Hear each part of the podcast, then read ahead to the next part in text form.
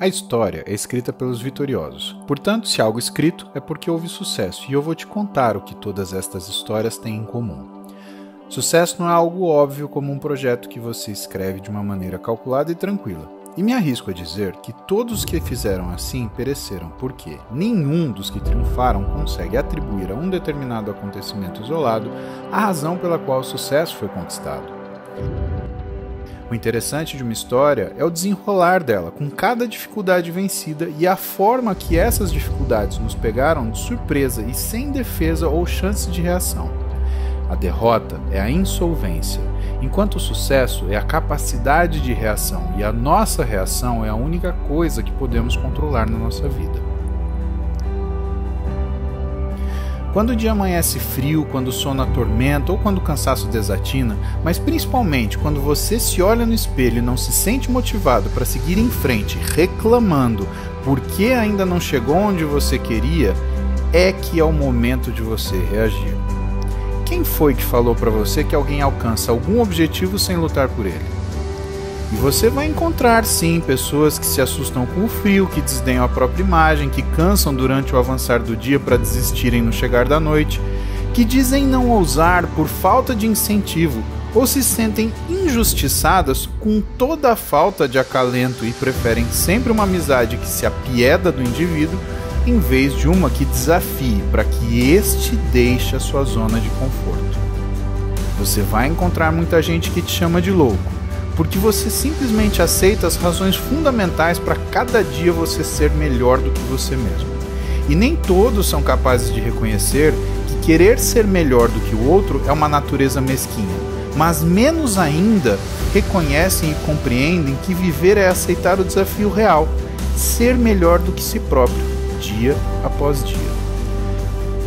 Para cada momento sombrio, haverá a luz do ideal de fazer melhor custe o que custar. E saiba que se você continuar olhando no espelho esperando ver algo que você não merece ser, é sinal de que você não merece mesmo. Pare de se zangar pelo que você não tem.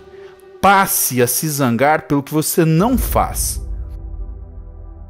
Aceita que existe admiração em quem te desafia, que existe respeito naquele que te combate e lealdade principalmente naquele que te dá suporte e nunca prefiro tapinha nas costas ao tapa na cara quando perderes. Não é se conformando onde você está que se segue em frente, é empurrando o que está na sua frente que se chega onde se quer, nem que tenha de empurrar a você mesmo. Assim, você vai chegar onde deseja e vai perceber que trouxe todos que se importam contigo, e essa é a verdadeira força, porque para cada caminhada miseravelmente sozinho, há uma chegada magnanimamente acompanhado.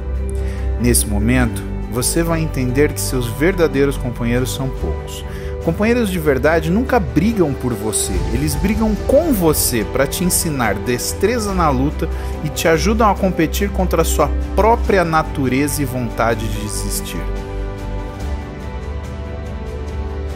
Eles te impedem de gastar tempo com ego, que por falta de coragem sempre te coloca contra outras pessoas em vez de seus próprios defeitos. E isso, meus amigos, tornam as pessoas maiores que seus tempos pelos exemplos que elas mostram com as suas vidas. Tudo porque eles foram capazes de controlar a capacidade de reação. Na sua sedução pelo conforto, você reage contra o sucesso. Mas a compreensão do que significa sucesso te faz reagir contra a conveniência que é simplesmente aceitar o dia seguinte, negando o difícil desafio de planejá-lo. Mas o que é sucesso?